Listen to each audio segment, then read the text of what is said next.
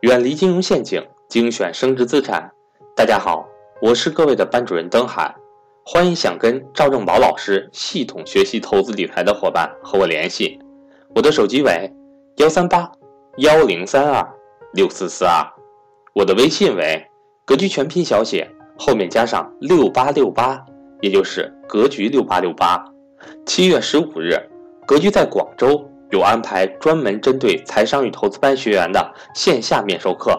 十月二十五至二十八日，格局在浙江乌镇有开设投资理财纯线下高端面授课，面对面听赵正宝老师讲解投资理财之道。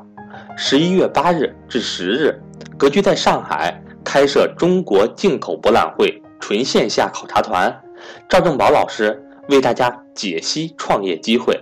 欢迎对上述线下活动感兴趣的伙伴和我联系。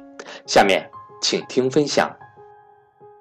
只在任何地方，只要你不懒，各位听好了啊，在任何地方，不管你是一线城市、二线城市、三线城市、四线城市还是六线城市，只要你足够勤奋，你不懒，买车买房根本不是难事儿。认同不认同？认同的打一，不认同打二。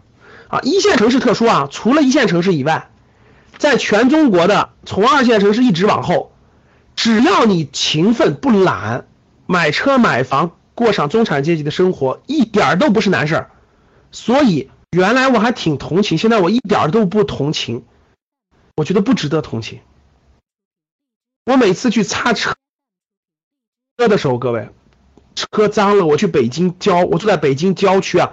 郊区擦车，一个人家辛辛苦苦来的一夫妻，孩子上初，两口子擦的车，一个车二十五，SUV 三十到三十五，我随便一问，一天七八十辆车，随便每天都是七八十辆，根本就不，你只要愿意，你只要愿意开那个店。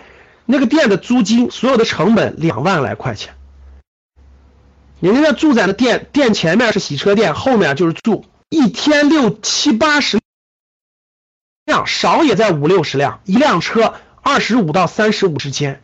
你们算算，人家一年赚多少钱？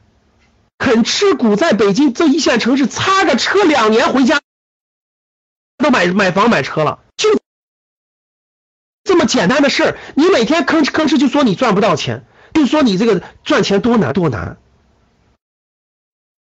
真的是，所以也懒人不值得同情。我现在一点都不同，我觉得每一个都是应该的，这这这，真的是，就是小富靠勤，真的是这样，只要你不懒，在哪儿在哪儿都能。